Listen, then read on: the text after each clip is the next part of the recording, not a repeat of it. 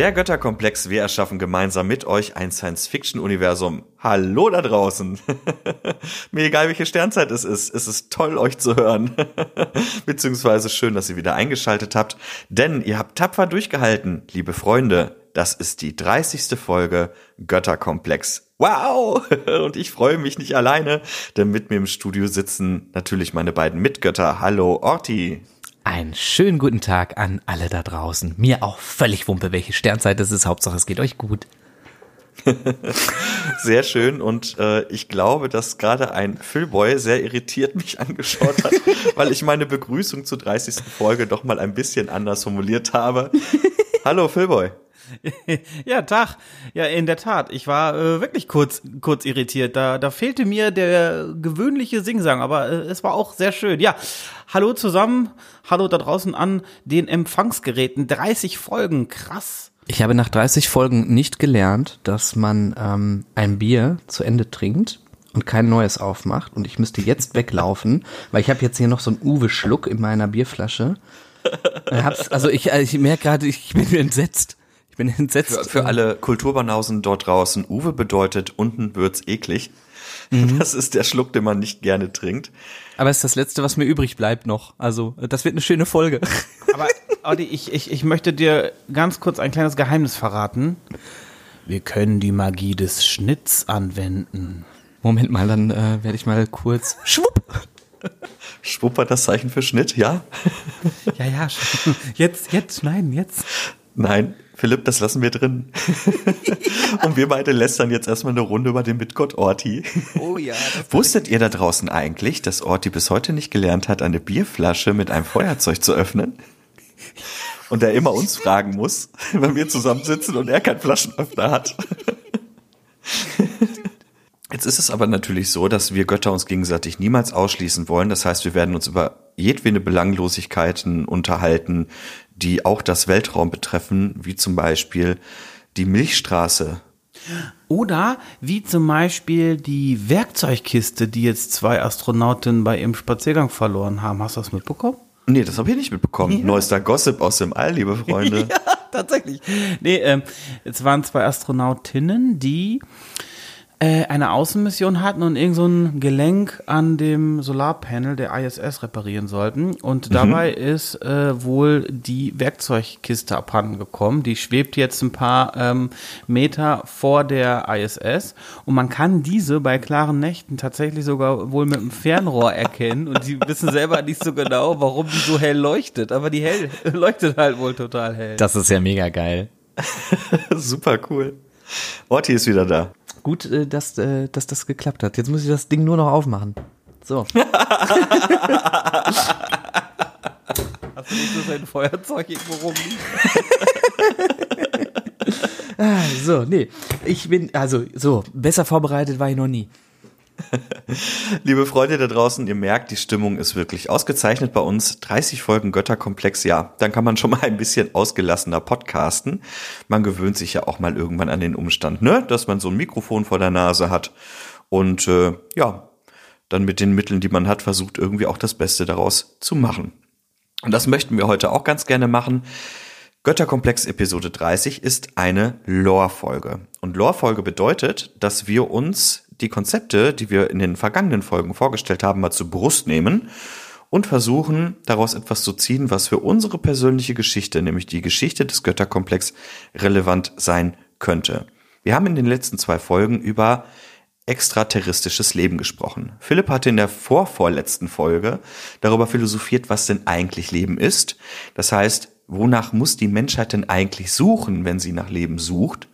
Und der liebe Orti hat in der letzten Folge mal ausführlich darüber referiert, wie wahrscheinlich es eigentlich ist, dass wir Menschen auf der Suche nach extraterrestrischem Leben auf intelligentes Leben stoßen. Und er musste feststellen, wenn ich dich mal richtig zusammenfassen darf, intelligentes Leben, ha, unwahrscheinlich.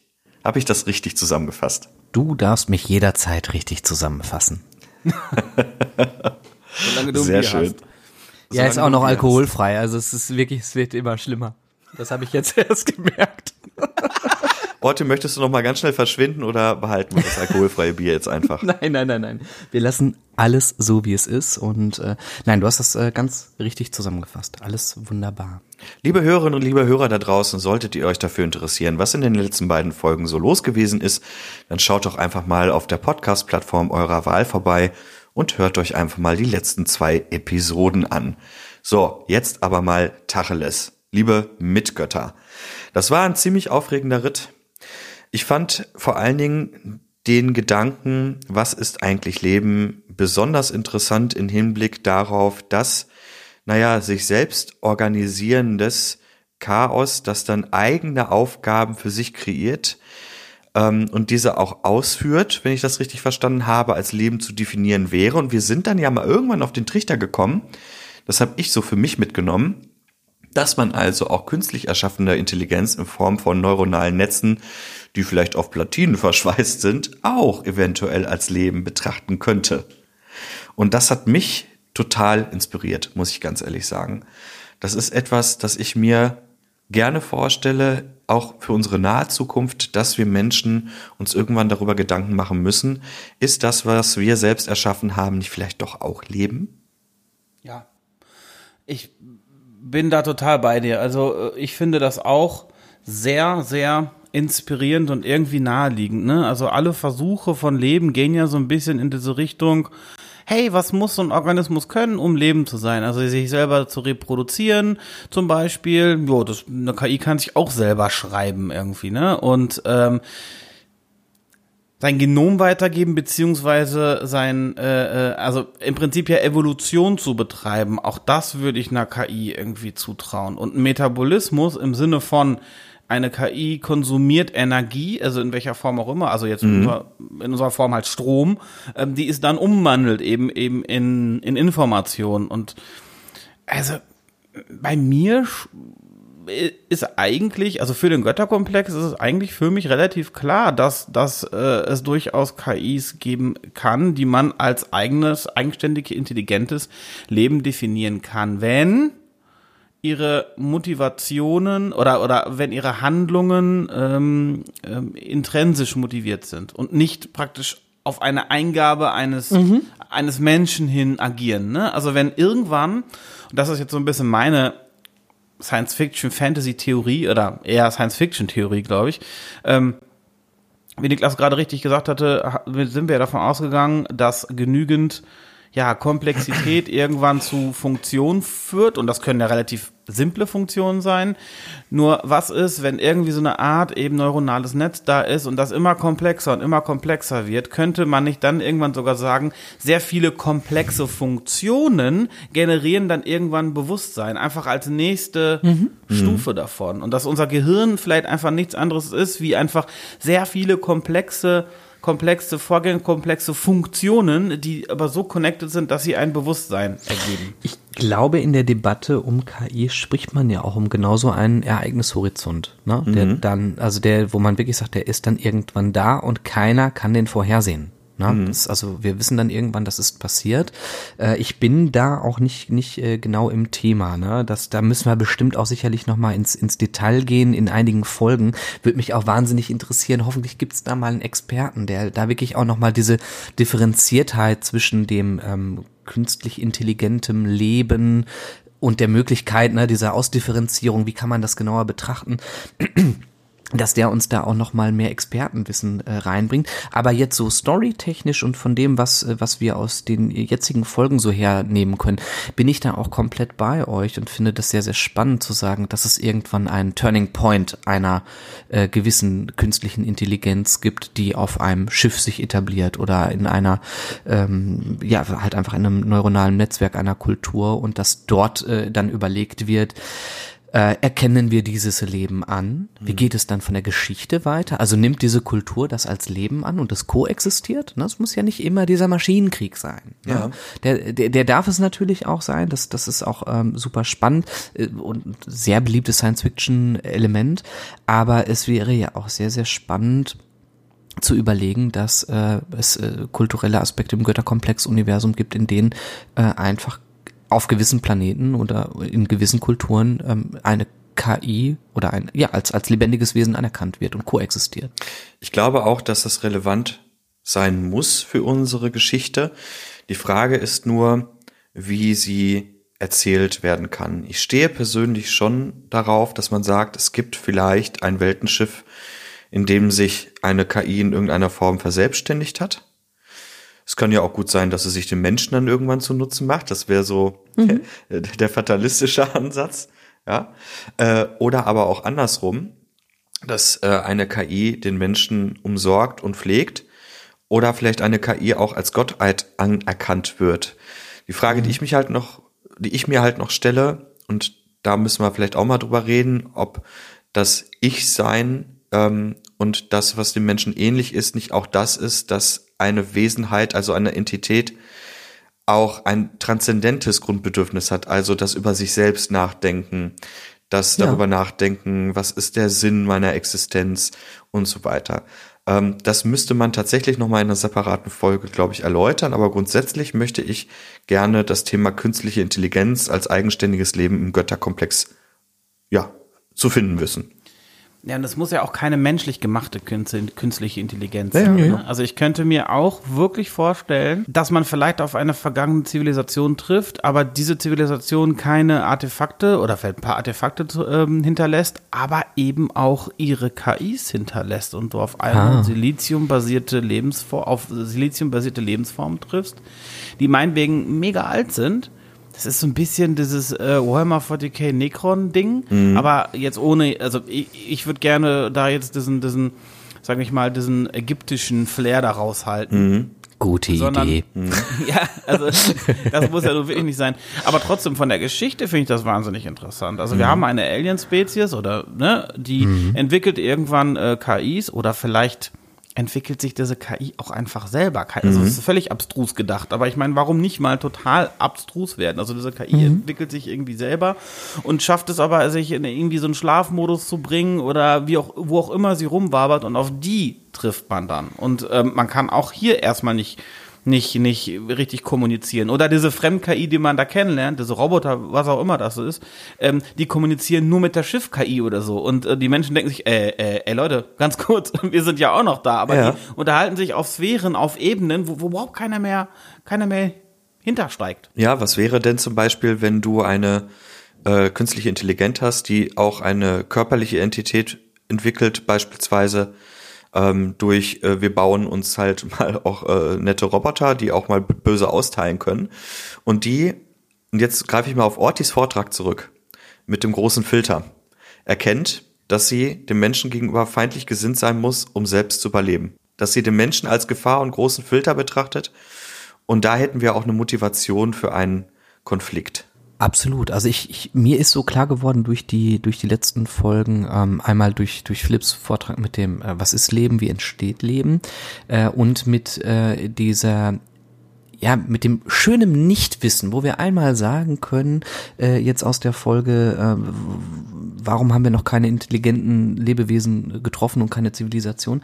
Wir wissen es nicht, es gibt keine Signale dafür, wir können es nicht beweisen und wir können es nicht widerlegen. Und das gibt diesen schönen Spielraum für Fantastereien, für, äh, wie, na, wir haben ja gesagt, äh, dass das ja auch Millionen Jahre in der Vergangenheit liegen kann und dass dort etwas wirklich reaktiviert wird durch ein Signal, da, dass man ja merkt, da hat sich, es gab eine Zivilisation, die ist nicht zeitgleich entstanden, die ist auch schon lange vergangen, die hat sich selbst vernichtet oder, oder, oder. Da gibt's ein, ein Protokoll von, von, von einer Maschine, die das wieder reaktiviert wird. Ne?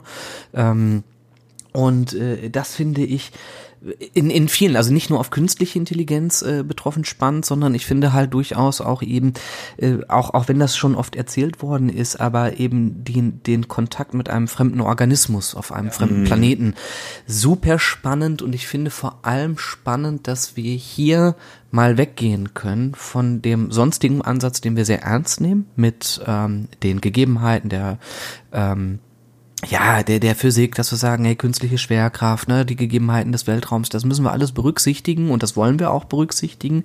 Wir wollen auch Science-Fiction-mäßig denken, aber hier ist Fantasterei so richtig erlaubt, weil ja. es kann wirklich keiner sagen, ja, das, das kann es nicht geben, weil dafür gibt's äh, mehrere Paper und äh, das klappt eben nicht. Hier kann man wirklich sagen, ja, ey, pff, ne, wer weiß denn schon?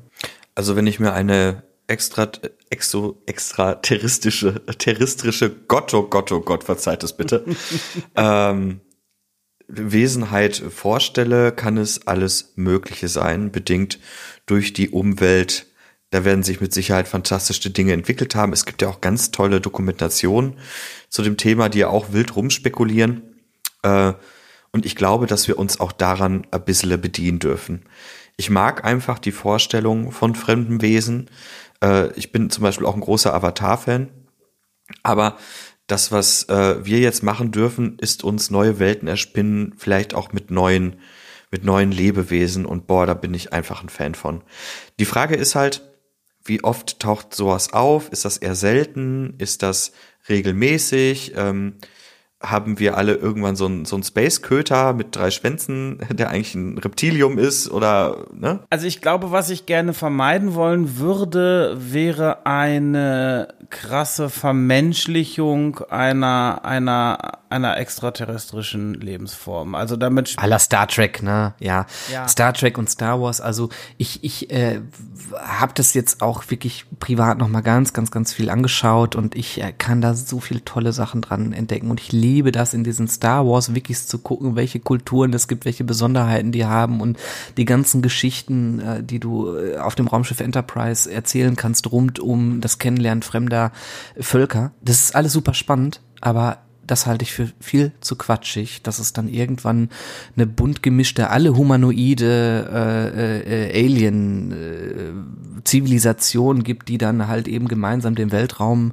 äh, äh, beherrscht und, und dann Handelsföderation hat. Das, ich muss ganz ehrlich sagen, ich finde eigentlich alle Geschichten rund um den Mensch und um die verschiedenen Kulturen, die wir da aufbauen, ähm, die ja auch nebenher existieren, so spannend genug, als dass ich das nicht brauche, jetzt auch noch äh, irgendwie 30 Alienvölker ähm, Total. Alleine wenn du in die mannigfaltige Kultur unserer der Völker der Erde reinschaust und dann dein, deinen eigenen Hybriden irgendwie baust, weil sich ja jeder von uns, also so zumindest meine Hoffnung, irgendwie sich irgendwann ein Weltenschiff nimmt oder ein Generationsschiff nimmt und da seine eigene Geschichte und seinen eigenen Flavor irgendwie mit reinpackt. Und du kannst dich da ja an so vielen Kulturen bedienen. Wenn du Bock hast, dich zum Beispiel über ein, ein afrikanisches äh, Volk, was eigentlich noch nomadisch lebt, zu informieren, aber die sind vielleicht auch auf das Generationenschiff gekommen und die haben zwei, drei kulturelle Besonderheiten, die so spannend sind, dass sie vielleicht zu Konflikten führen können oder die einfach nur spannend sind, sie kennenzulernen,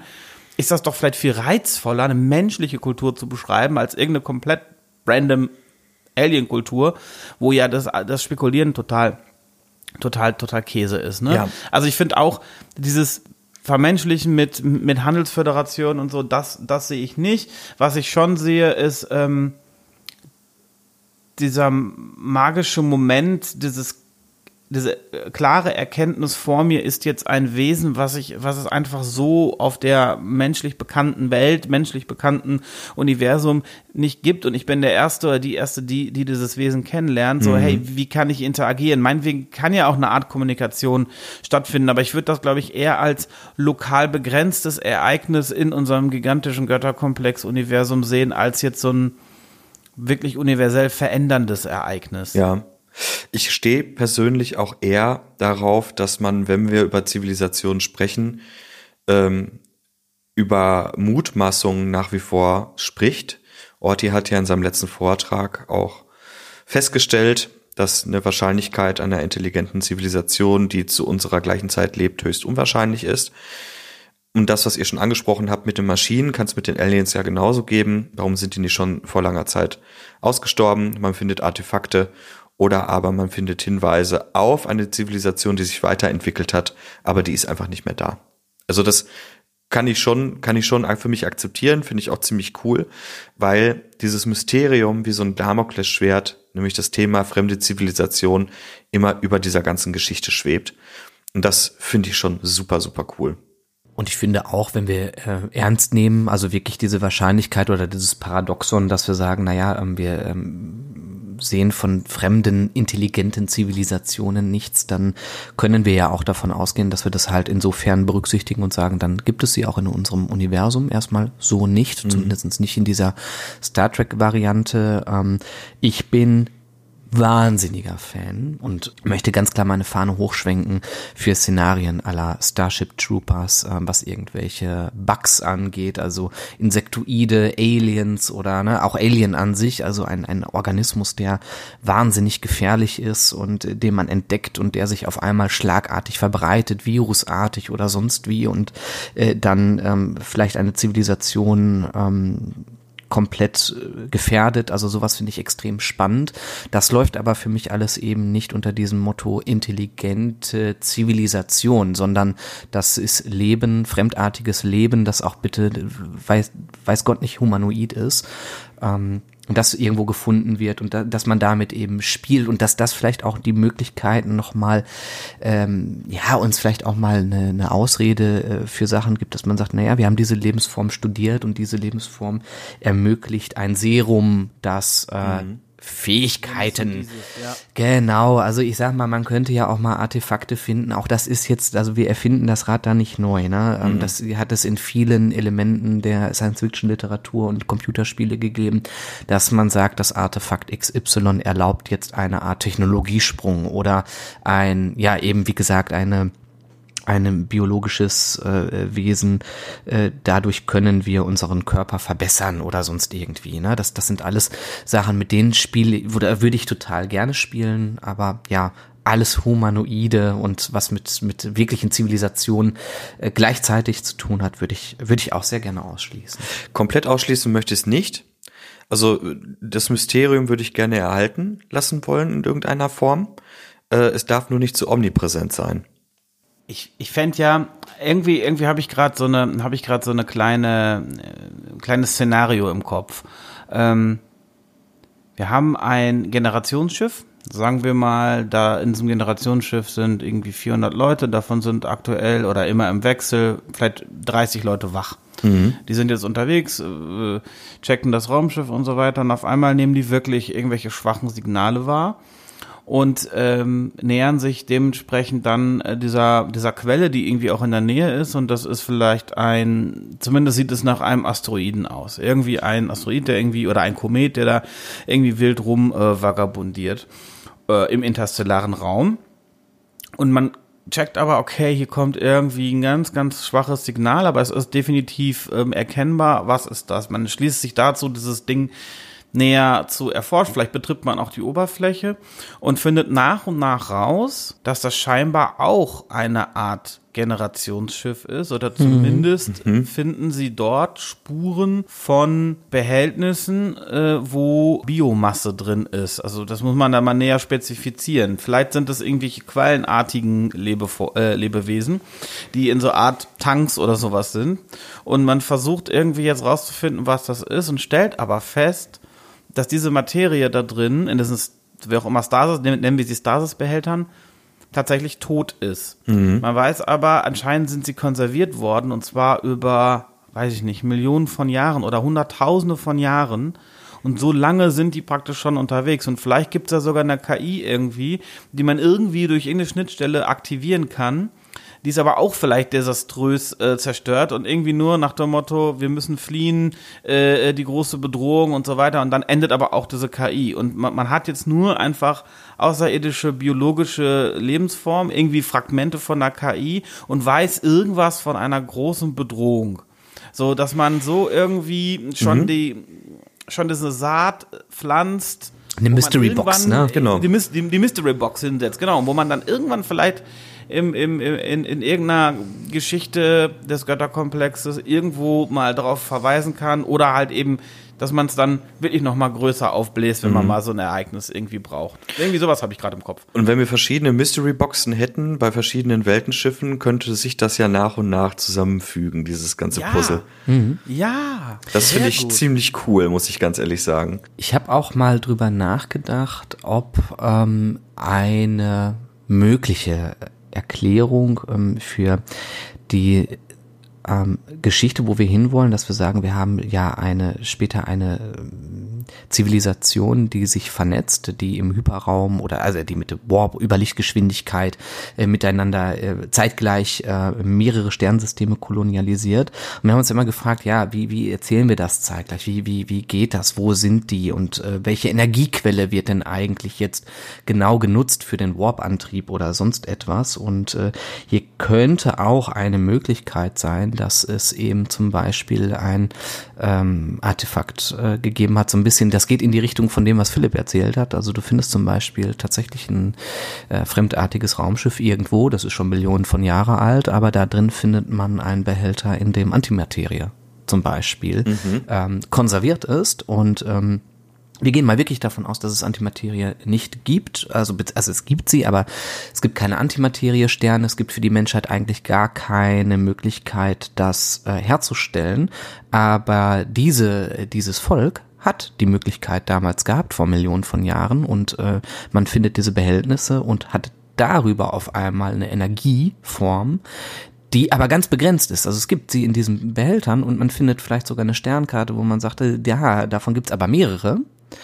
Und äh, diese äh, versucht man zu finden und das ist sozusagen der Goldrausch und zu sagen, da müssen wir hin, da müssen wir hin. Ähm, in dem System gibt es wohl Hinweise auf noch weitere Schiffe, die äh, unterwegs waren und dann können wir uns Antimaterie besorgen. Äh, und vielleicht findet man auch den Schlüssel dazu, wie dieses Volk zum Beispiel die Antimaterie hat nutzbar machen können für Warp-Energie oder sonst etwas. Mhm. Auch eine sehr coole Geschichte, eine sehr coole Idee. Ähm, muss ja nicht für alle gleichzeitig gelten, das kann ja vielleicht einem Weltenschiff so, äh, so ergangen sein, aber immer dieses, diese Hints auf, da ist mal was gewesen, da war mal was, ob es noch existiert, wissen wir nicht. Ähm, diese Mystery Boxen in unserer Welt zu verteilen, halte ich für eine sehr coole Idee. Ich glaube, darauf kann man sich auf jeden Fall einigen. Darauf sollten wir uns auf jeden Fall einigen, weil ich es wahnsinnig spannend und absolut inspirierend finde. Ja. Ich frage mich gerade, hm, ob wir noch oder ob wir Lust haben, noch so ein ähm, ja, so Moral, also so moralischen Zwiespalt mit reinzubringen. Mhm. Dahingehend, dass man vielleicht, ähm, also ich bin jetzt total rum und ich habe mir das wirklich vorher nicht ausgedacht, das kann auch totaler Käse sein, was, ich, mhm. was, was jetzt rauskommt. Ähm, dass man vielleicht rausfindet, wenn man diese Lebewesen, die äh, offensichtlich tot sind, aber irgendwie durch, sagen wir mal, Strom oder so, durch, durch, durch, durch elektromagnetische Schläge oder sowas, irgendwie so halbwegs zu einer, zumindest zu einer Reaktion wieder ähm, ähm, reanimieren kann. Ob das Ding lebt oder nicht, weiß man vielleicht nicht. Ähm, und, und, und man dadurch irgendeinen Vorteil gewinnt. Also so eine Art Navigator oder vielleicht können diese Wesen in diesem, in diesem reaktivierten Zustand ähm, Antimaterie synthetisieren, irgendwie so. Ja, sowas. Mhm.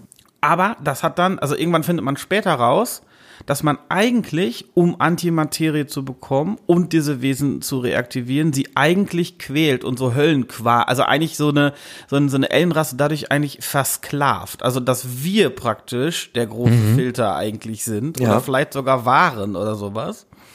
Ähm, so dass man dann eben ja immer den Zwiespalt ist, okay, Warp brauchen wir eigentlich, um unsere Zivilisation am Laufen zu halten, um uns mit ja, um uns einfach die wichtigste infrastrukturelle äh, Ressource, die kriegen wir aber nur durch Versklavung eines anderen Volks. So, das ist man so einem krassen Zwiespalt irgendwie. Halte ich für eine coole Idee, würde ich aber für alle äh, Weltenschiffe in unserer Geschichte nicht mit einschließen wollen. Ähm, wenn wir sagen, dass jedes Schiff für sich auch in unterschiedlichen Stadien ihrer Geschichte den Warp-Antrieb für sich entdeckt, kann es vielleicht sein, dass manche vielleicht über Alien-Technologie schneller auf den Trichter kommen, wie diese Energie zu stabilisieren ist, zum Beispiel.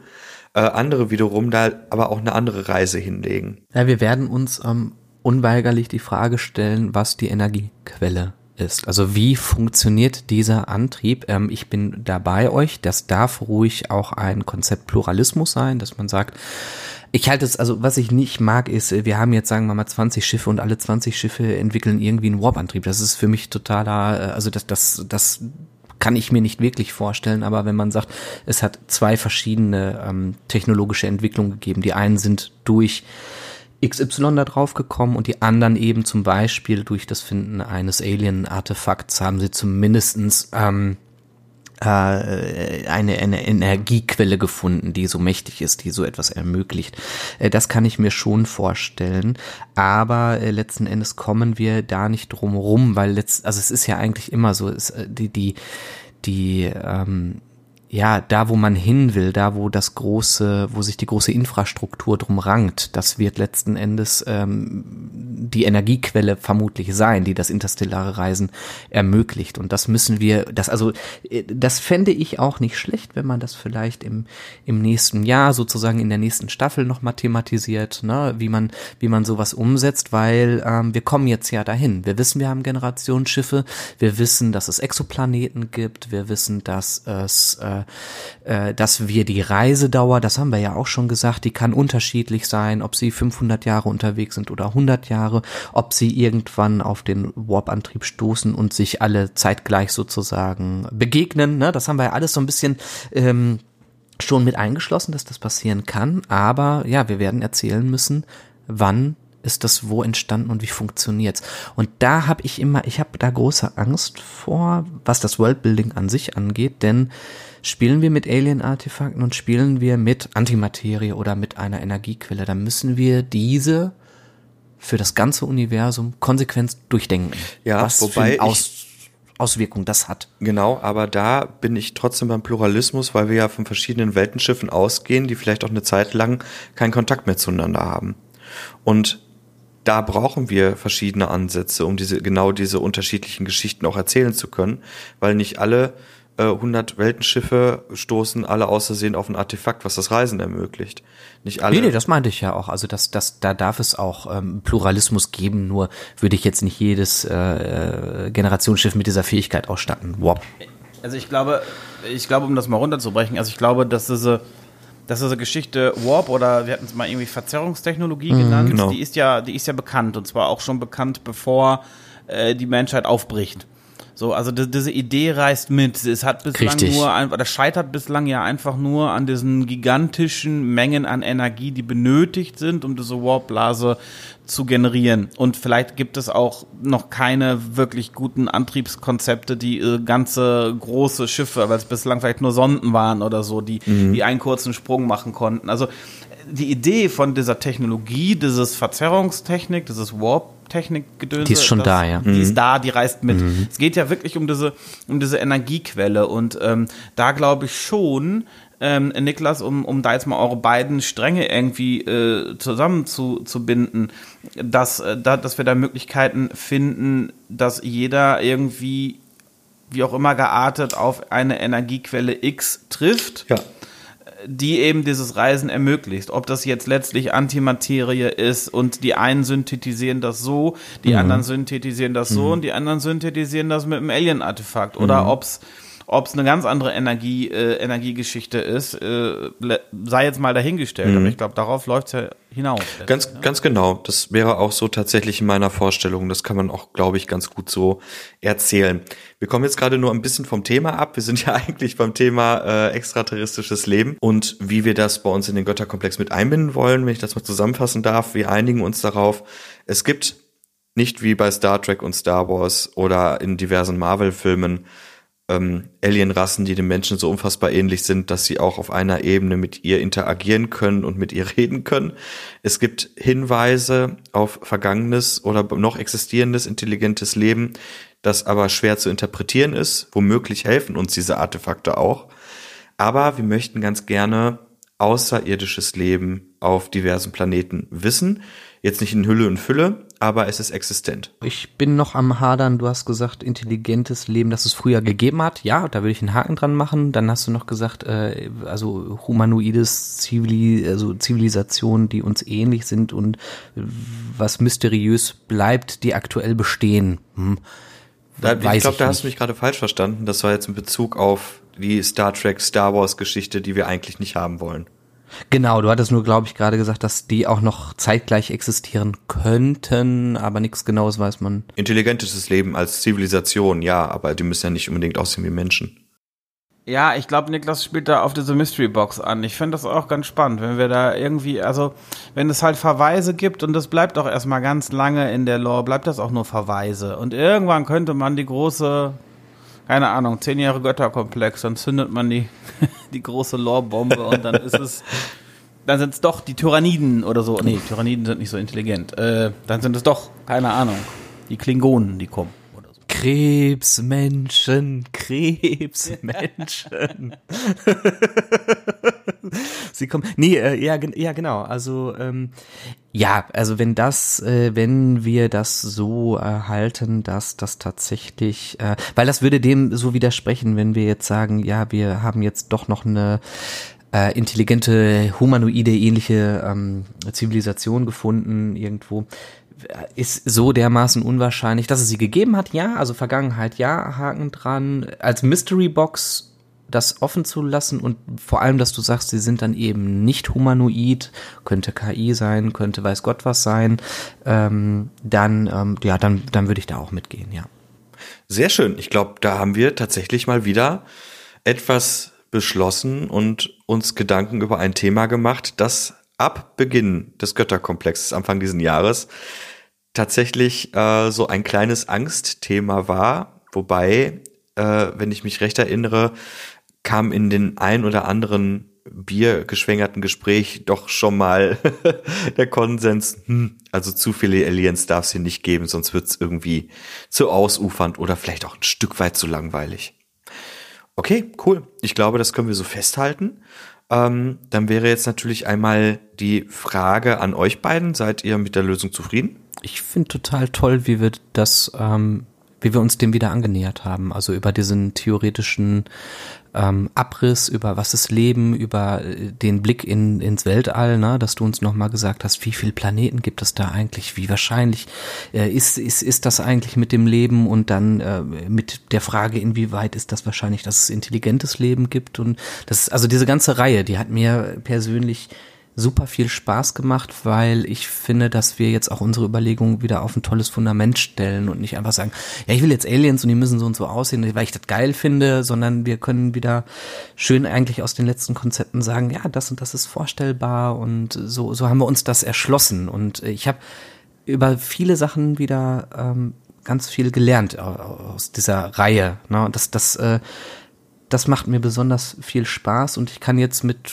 einem viel besserem, ruhigerem Gewissen irgendwie ähm, sagen, wie wir darauf gekommen sind und warum wir ähm, Außerirdische in dieser Form jetzt zum Beispiel einführen wollen und aus, aus, auf, aus, auf welchen Grundlagen das fußt. Finde ich total cool. Es hat mir wahnsinnig Spaß gemacht. Ich finde es auch vor allem so spannend, wie, wie sehr wir uns selber in unseren, also wir gehen ja alle mit einer Meinung zu einem Thema X in in so eine Reihe rein, oft mit vorgefertigten Meinungen, aber auch sehr oft ändert sich diese Meinung zumindest bei mir nochmal, wenn man halt diese recherchierten Fakten und die anderen äh, die anderen ja, Aspekte hört. Und das finde ich ebenfalls ähm, sehr, sehr schön. Gleichsam würde ich gerne diese Frage, ähm, bevor ich an Niklas zurückgebe, an euch, liebe Hörerinnen und Hörer, auch noch einmal stellen. Ähm, ja, ganz einfach, seid ihr zufrieden mit dieser Lösung? Könnt ihr auch damit leben? Habt ihr vielleicht sogar noch andere Aspekte, die wir hier gar nicht beleuchtet haben? Oder würdet ihr euch eher,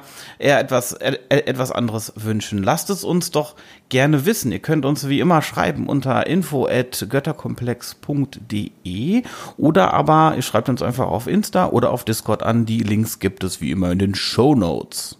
Lieber Philboy, lieber Orti, herzlichen Dank für dieses tolle Gespräch, für eine wirklich sehr interessante Lore-Folge. Ich bin gespannt auf die Rückmeldung aus der Community. Wir werden weitermachen mit einer Konzeptfolge, die sich auch nochmal um das Thema außerirdisches Leben dreht, aber in Bezug auf die Menschheit. Seid gespannt. Wir wünschen euch einen schönen Tag, schönen guten Morgen, einen schönen Abend. Ah, endlich, er kann es doch. Er kann es doch. Gott sei Dank. Hau noch ein bisschen mehr raus. Wir verabschieden uns mit einem traditionellen, liebgemeinten, freundlichen und auf ein Wiedersehen hoffendes.